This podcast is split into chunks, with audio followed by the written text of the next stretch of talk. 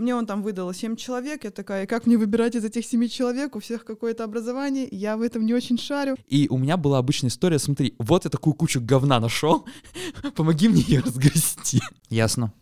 Понятно.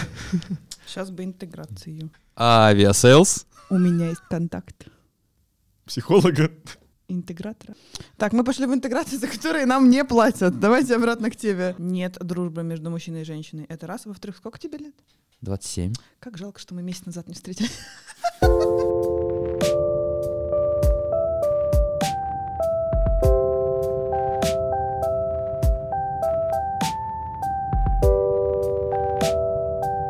привет, с вами подкаст «Мальчики плачут», и это наш второй выпуск. Если вы не слушали первый, обязательно его послушайте.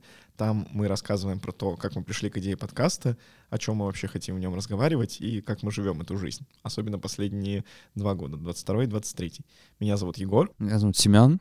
и сегодня у нас в гостях ведущая подкаста «Нормальные люди», гастроблогер, руководитель группы в IT и моя коллега Сона. Привет. В этом выпуске мы хотим поговорить про наш опыт работы с психотерапевтами. Сона расскажет о том, как она ходила на очные сессии, мы с Семеном расскажем, как мы ходили на онлайн-сессии, и еще расскажем о том, как мы искали себе терапевта. Например, Семен сейчас работает с психологом сервиса Ясно. Сона когда-то работала очно с психотерапевтом, сейчас у тебя, по-моему, тоже психолог из Ясно. А я два года уже с психологом, которого нашел не на Ясно, ни на каких агрегаторах, и созваниваюсь со своей терапевткой онлайн. Давайте к первому вопросу расскажем о том, как давно мы в терапии и почему пошли. Я в терапии два с половиной года, наверное. Начала я в марте 21 года. Первый опыт у меня был очный. Э, Мы занимались где-то месяца три, потом у меня был перерыв полгода, и вот с января 22 года, почти два получается, я в онлайн-терапии в сервисе Ясно. Я начал терапию в прошлом августе. У меня она была активна с августа 22 до декабря 22 года. И в 23 году она стала уже гораздо реже, там раз в месяц, раз в два месяца по надобности. Там я встречался немного в январе, немного в апреле. Ну вот недавно, где-то меньше месяца назад встретился спустя три месяца. Мы в прошлом выпуске рассказывали подробные истории про поиск терапевта и с какими запросами работали в прошлом году. А Я в терапии уже два года.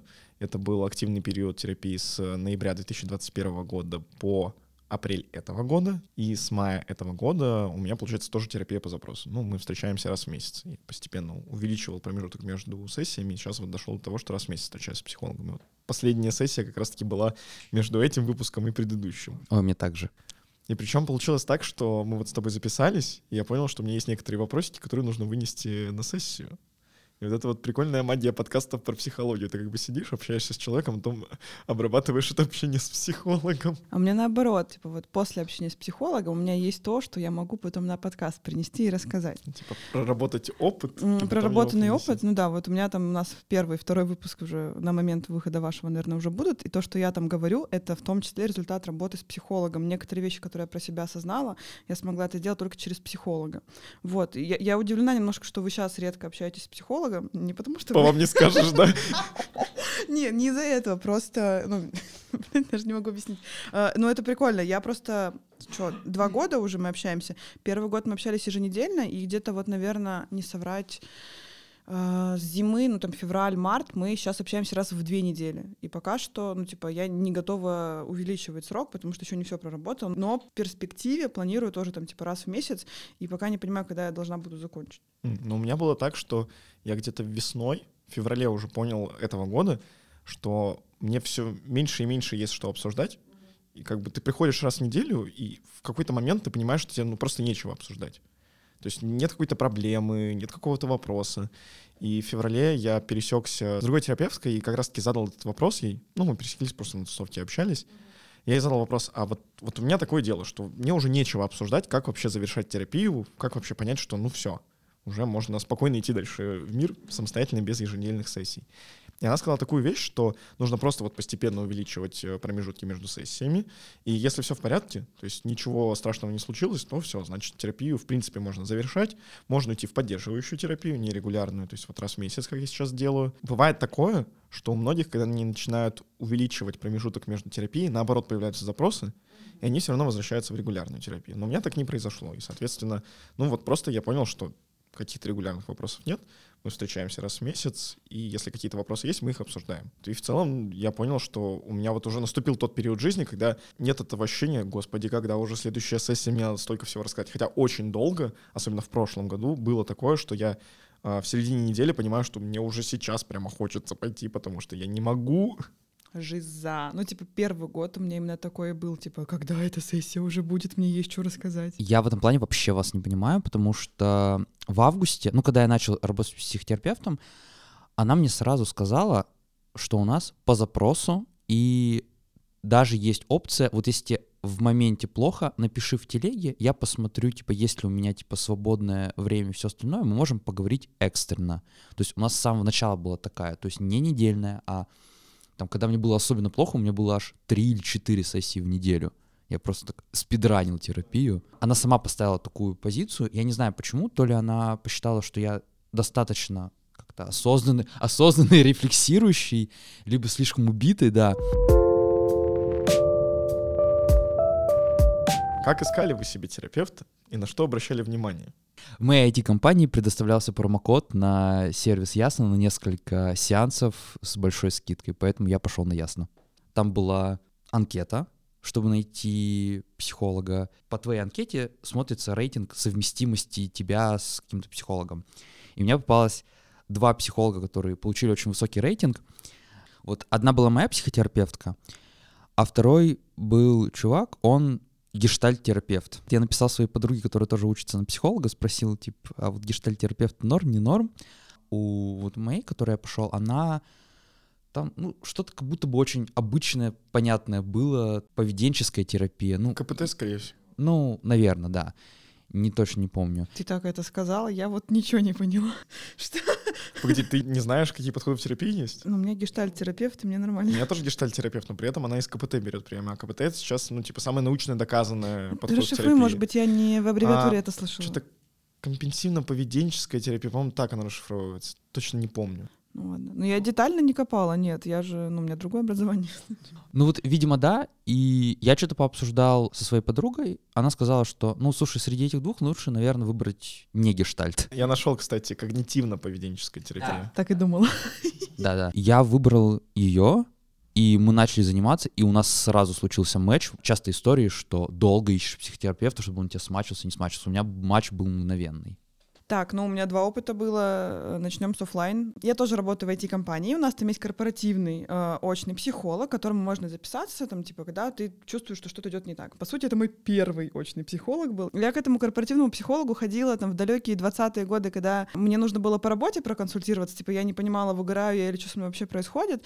И через год, когда мне реально стало херово после тяжелого разрыва, я ему написала, говорю, блин, мне кажется, нужен психолог, потому что я в одного не увожу, друзья меня ненавидят, давай помоги.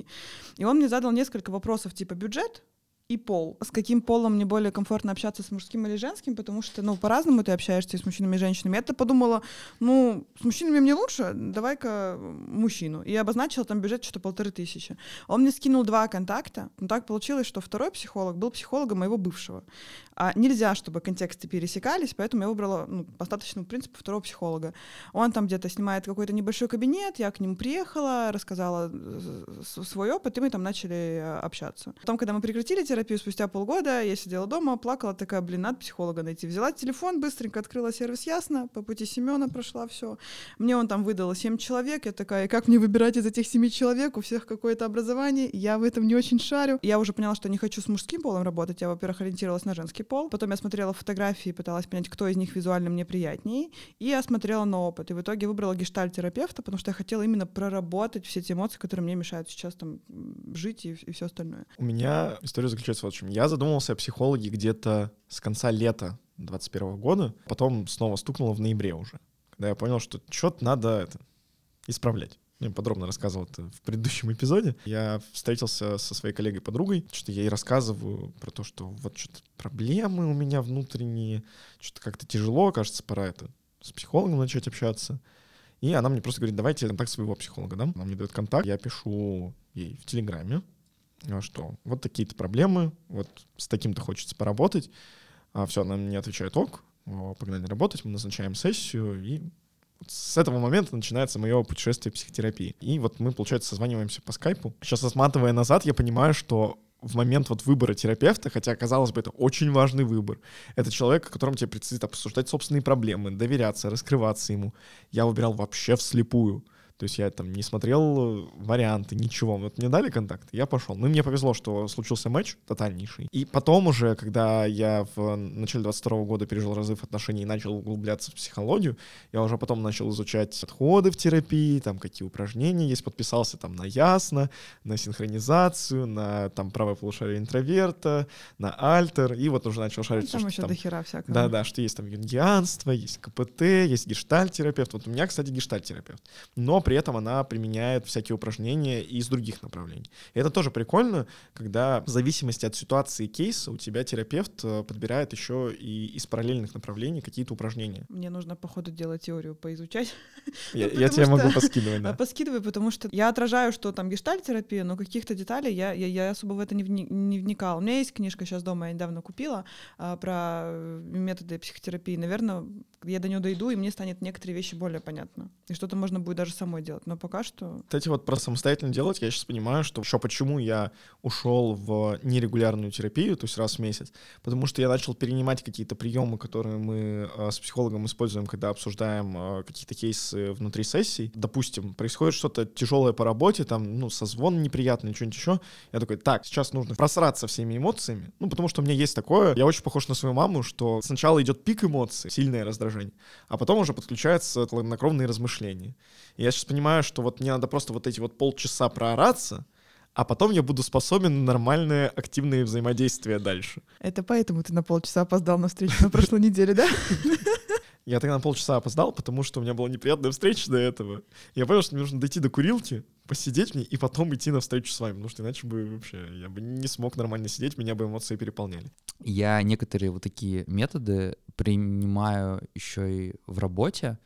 То есть, допустим, у нас есть командное ретро, и оно существует в большей степени для того, чтобы люди там после какого-то времени проорались на все, что у них, а потом такие уже все обсудили и пошли дальше. С другой стороны, я как человек, проводящий ретро, очень часто пропускаю много через себя, у меня бывали случаи, ну, то есть пятница для меня тяжелый день, там, не знаю, пять встреч подряд, кончается все ретро, и я потом просто один раз пошел просто в ванну и там под душем час стоял такой, что ж, бывает. Ретроспектива, в принципе, это какая-то гештальт-терапия, вы там возвращаетесь назад, только надо еще ребят спросить, как они себя чувствовали в этот момент, вот это вот все. И, ну, по сути, это какая-то массовая терапия, после которой реально, ну, жестко. Я вот ретроспективы давно уже не проводила, слава богу, но был период, когда они там постоянно были у меня в команде, и это было очень тяжело, там, когда у тебя 10 человек, вы проводите ретро, каждый там выскажется о плохом, о хорошем, вы еще решите, что с этим нужно поделать, ты домой приходишь, ты не хочешь ни с кем разговаривать. А мы еще почему-то после ретро в ресторанчик пойдем, поболтаем еще 15 часов, и ты домой просто вот так вот. Были ли у вас на сессиях какие-то домашние задания или упражнения? И как это было? У меня было, их было немного. Одно из самых полезных для меня это было... Ну, у меня была основная проблема это с любовью к себе и всему остальному.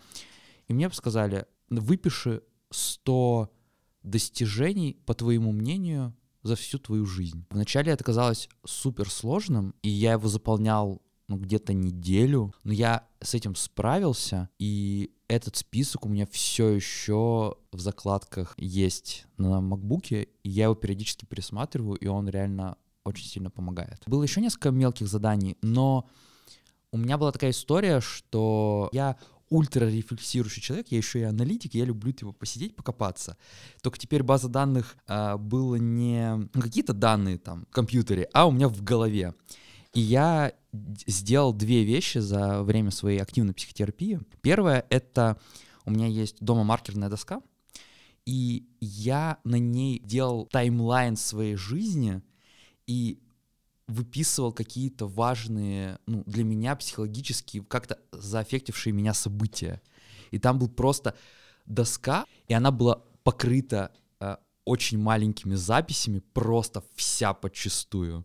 То есть ты сам решил этот таймлайн делать? Да, я сам решил этот А таймлайн какая делать. цель у тебя была? Я хотел покопаться, найти какие-то триггерные точки в своей истории, чтобы потом самому их набросить э, психотерапевту, чтобы не она как бы долго искала их, а Вот я это такой, Аналитический я, подход. Я метафору всё. придумал. Ты знаешь, как расследование авиакатастрофы. Типа, какие триггеры привели к тому, что самолет рухнул? ТЗ для психолога. Вот я накопал вот это, давай теперь разберем. А у меня так и было. У меня реально все время было так. Второе было упражнение на основе вот этой же штуки. Я уже повыписывал, и я пытался строить ну, такие причинно-следственные связи, а что там на другое влияет. То есть откуда у меня могла быть там какая-то нелюбовь к себе, откуда у меня есть какие-то комплексы, вот там один комплекс, второй комплекс, из-за каких событий в моей жизни они могли сформироваться. Я вот пытался вот выстроить такую паутинку, и опять же, я просто приходил, и мы валидировались с моей психотерапевткой. Она такая, офигеть. Ну, то есть она говорит, что обычно большая часть работы психотерапевта — это самому раскапывать, таскивать из людей все-все вот это, потому что,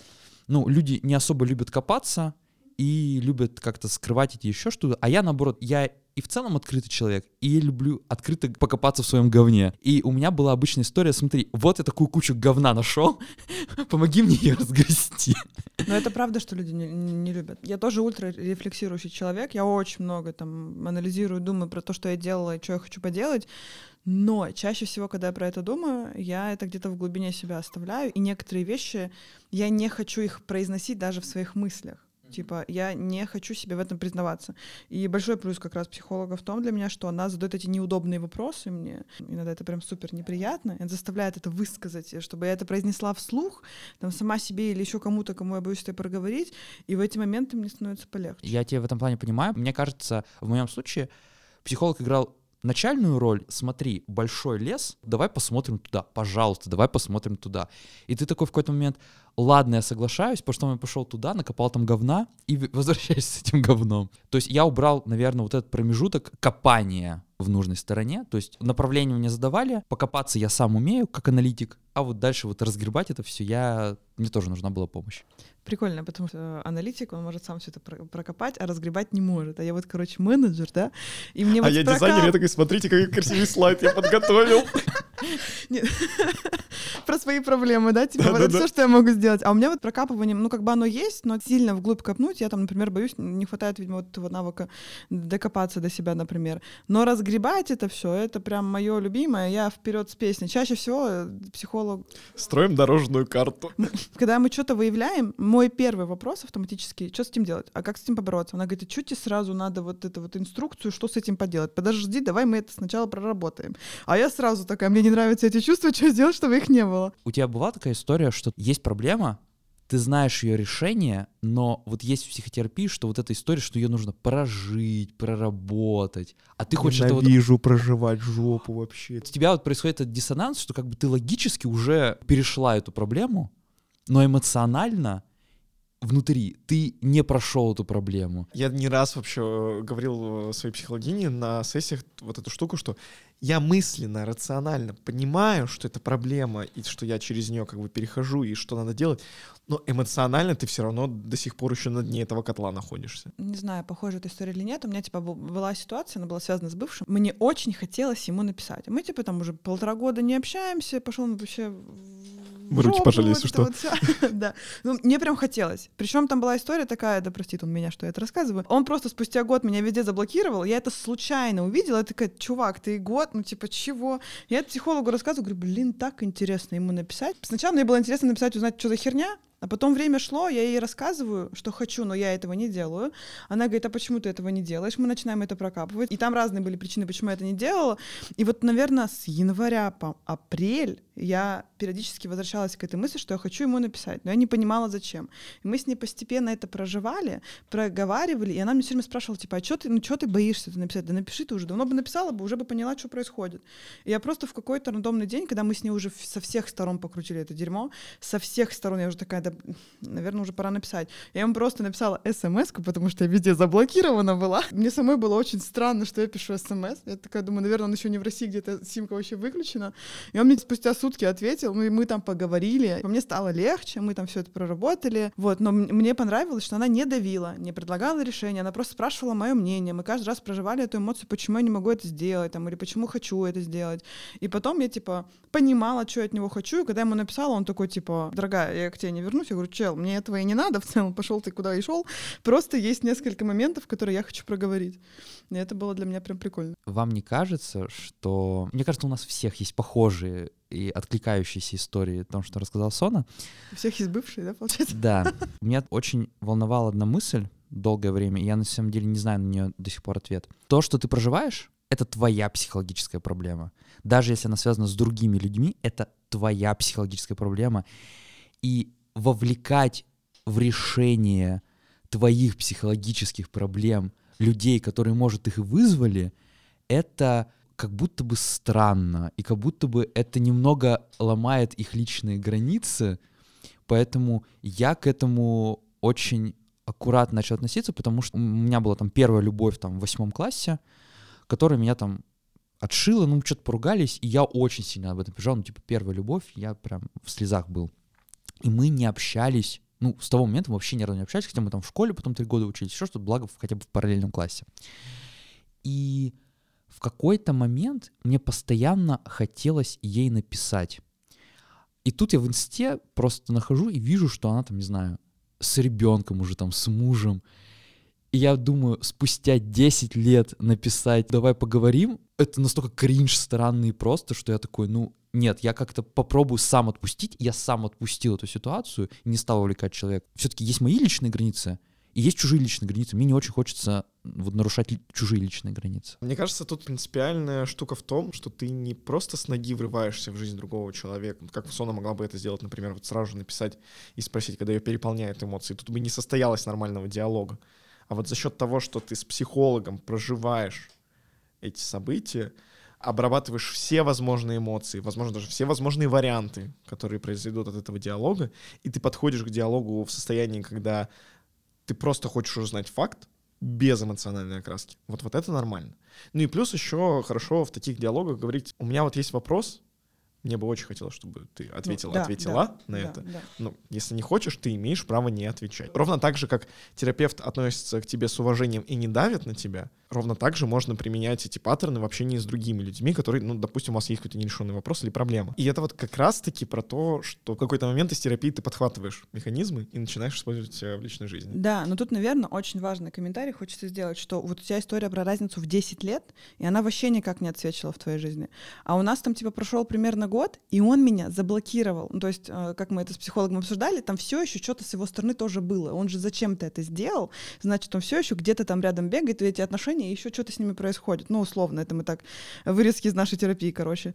И поэтому я имела полное право, на мой взгляд, ему написать. Я заблокирована человека. Это все равно не просто так это произошло спустя год с лишним. Просто там еще такой момент был, что я с утра открывала его инстаграм зачем-то, потом вечером открываю, и в рамках одного дня потом это случилось. А я там полгода не залезала в его. Ну, меня там жестко триггернуло, и, и все правильно. И говорит, Егор, я это прорабатывала, чтобы понять, зачем мне вообще ему писать. У меня просто есть смешная история right here, right now. Я знакомился с какой-то девочкой в Твинбае, и фишка в том, что, ну, мы что-то начали общаться, нормально общались, а потом мы хотели встретиться. Вначале она не смогла встретиться, потом я не смог встретиться, потом назначили вроде дату встречи, я пишу, что все в силе, и сообщение не прочитано, никак не реагируется. Я такой, окей, хорошо. Потом спустя неделю я отсылаю просто смешной мем, просто чтобы, я не знаю, чтобы она прочитала еще что-то, тоже ничего не прочитано, и предыдущее сообщение не прочитано, я такой, меня сблочили, еще что-то, или она умерла, может быть. Нет, такое тоже может быть, но как бы любые варианты возможны. Просто вообще нет никаких предпосылок. Человеком знаком буквально три дня, что меня блочить. Это гостинг называется? Это гостинг называется. Я чисто для, не знаю, мой внутренний сталкеринг. Я зашел в ВК, нашел ее в ВК, увидел, что она онлайн, такой, она хотя бы жива. Ну, хоть не сдохла, слава богу.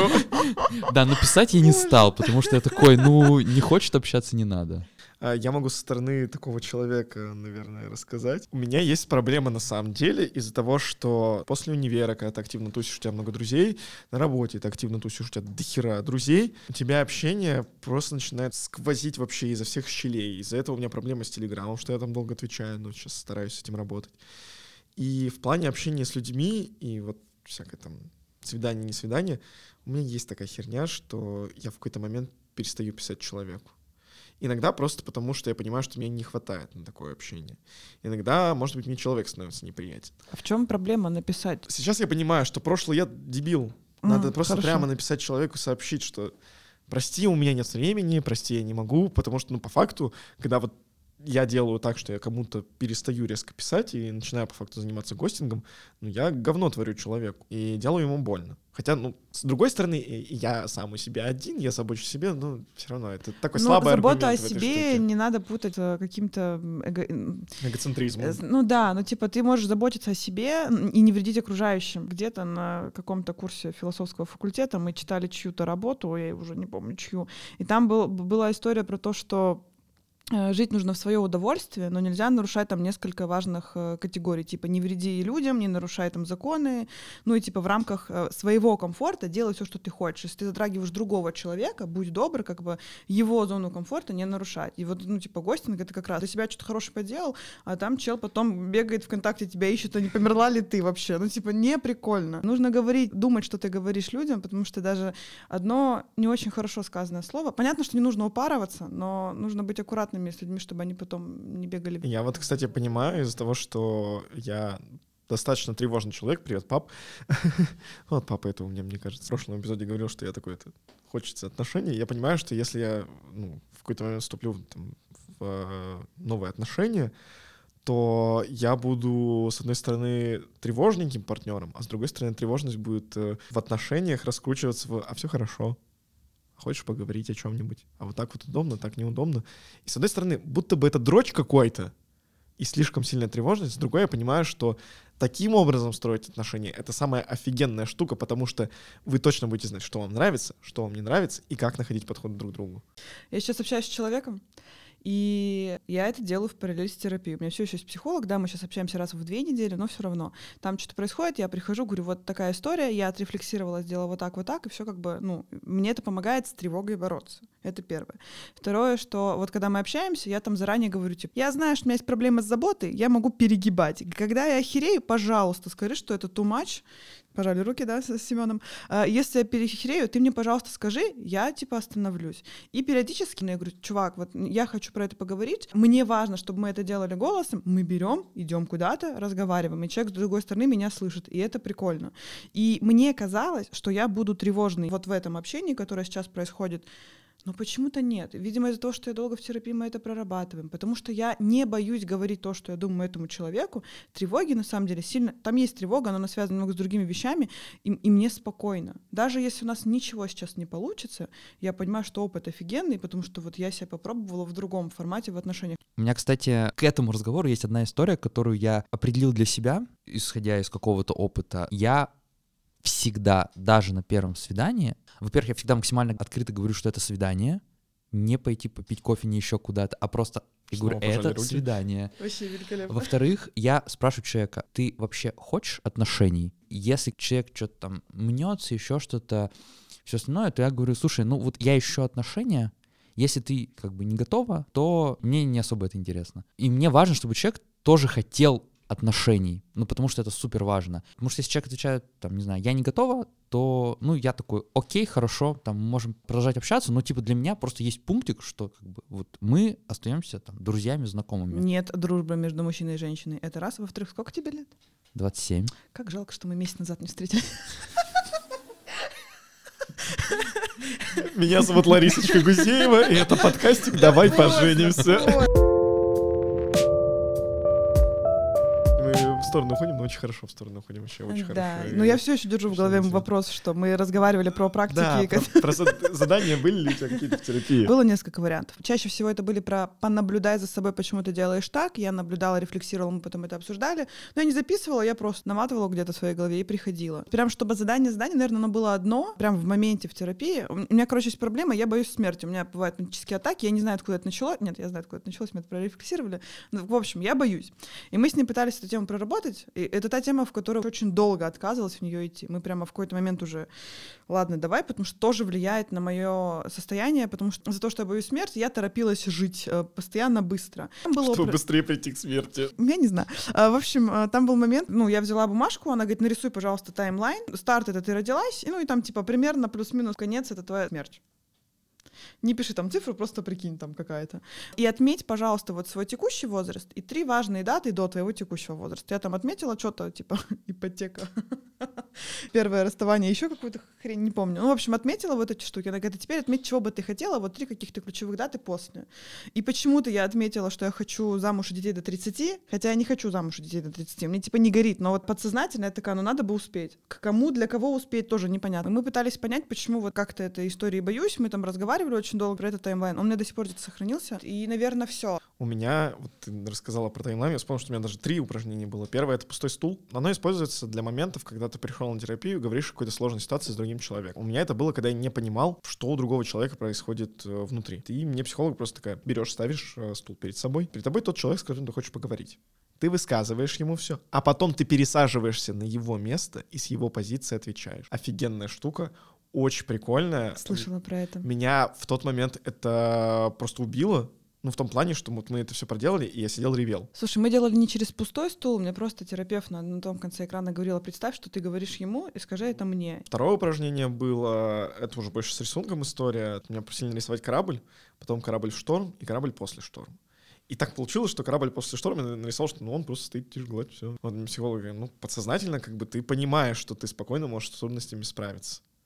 Ну, это такая, знаешь, на границе магического мышления, но прикольная штука. С той точки зрения, когда тебе надо поддержать клиента или как-то его разговорить. Мне было очень херово вот в ту сессию, но когда нарисовали рисунок, смотрели, я понимаю, что окей, сейчас у меня творится в жизни полнейшая жопа, но я ее переживу. Третья штука у меня была, это как раз-таки, когда мы прорабатывали расставание, письмо написать. И сжечь потом?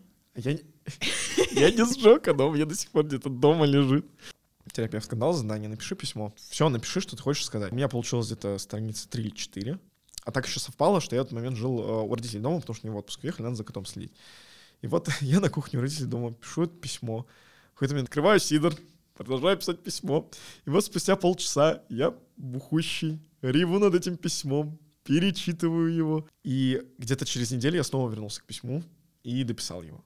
Возможно, из-за того, что я его не сжег, мне не особо это помогло, но помогло прибрать внутренние мысли и понять свое отношение к ситуации. На самом деле очень прикольное упражнение. Правда, я его делала 7 лет назад, когда мне было около там, 20 лет. Я еще жила с мамой, но у меня уже тогда были какие-то странные отношения, там какие-то парни, которые оставили во мне какой-то след вот в моей голове. Вычитала где-то про это упражнение. Мама спит, ну, она же не знает, что я вообще с кем-то на свидание хожу, правильно? Написала эти письма там трем чувакам, которые Ладно, это было пять лет назад. Я им написала письма, потому что меня прям бомбило с каждого из них. Так или иначе, было что-то не проработано. Как психолога разобрать? Вот просто написать письмо, и я их потом все сожгла. И мне было нормально. В последних отношениях психолог мне такого не давала, потому что я сама это начала делать до еще того, как пошла в терапию к ней. Я купила дневник, в котором я расписывала свои эмоции, а потом его сожгла нахрен. Гиперблиц. Плюсы и минусы формата. Я начну с онлайна. Плюсы, тебе не надо где-то куда-то ездить, но минусы, у тебя вот плотный рабочий день, и ты со встречи сразу же приходишь в терапию, и психологи говорят, что это минус потому что у тебя должен быть промежуток между обычными делами и терапией, чтобы ты настроился на сессию. Солидарен с Егором. А, про формат. Мне больше нравится онлайн-формат, потому что я обычно встречаюсь в 10 вечера, зажигаю свечку, ставлю чай, ставлю салфетки, Красиво. никого рядом нет. Мы общаемся супер классно, комфортно, и потом можно пойти пореветь, ты ни с кем не разговариваешь. Минус офлайна для меня то, что человек сидел напротив меня, и я не могла плакать нормально, потому что мне было от этого тяжело. А еще ты ревешь, там эти салфетки, ну как-то не, некомфортно. И постоянно ездить мне тоже было неудобно. Да, бывают истории со встречами и с алкоголем, например, ты потусил на работе, приехал домой и встреча, так не надо делать. Но мне больше нравится онлайн, потому что ты сам управляешь временем, и это реально атмосфера, в которой ты можешь сам управлять своим комфортом. Поэтому офлайн формат мне не зашел. Мы сделали небольшую магию монтажа, потому что, когда я монтировал этот эпизод, я сначала сделал версию на 20 минут, где я оставил только по теме. Но потом эти двое молодых людей убедили меня оставить все те хехи, которые там были. А еще, пока мы с тобой не виделись, после записи, у нас э, появилась такая традиция — задавать в финале коротенький вопрос гостю. Когда ты последний раз видела, чтобы мальчики плакали? В июле 21 года. Из-за тебя это было? Частично. Не совсем. Вот она, расхитительница сердец. Вы слушали второй эпизод подкаста «Мальчики плачут». Подписывайтесь на наш телеграм-канал Listen Boys Do Cry. Слушайте нас на разных стримингах. Очень рады, что вы хорошо оценили наш первый эпизод. Думаем, этот вам тоже понравился. Также слушайте подкаст «Нормальные люди», в котором тоже недавно вышел эпизод про опыт психотерапии, ведущая которого Сона сегодня у нас была в гостях. Спасибо, ребят, что позвали. На самом деле, мне очень понравился наш выпуск, то, как мы обсуждали тему с терапией и куда наш диалог повернулся. Мне кажется, это было очень круто. И зовите меня еще. Спасибо тебе большое. Спасибо. Всем пока. Пока. Пока-пока.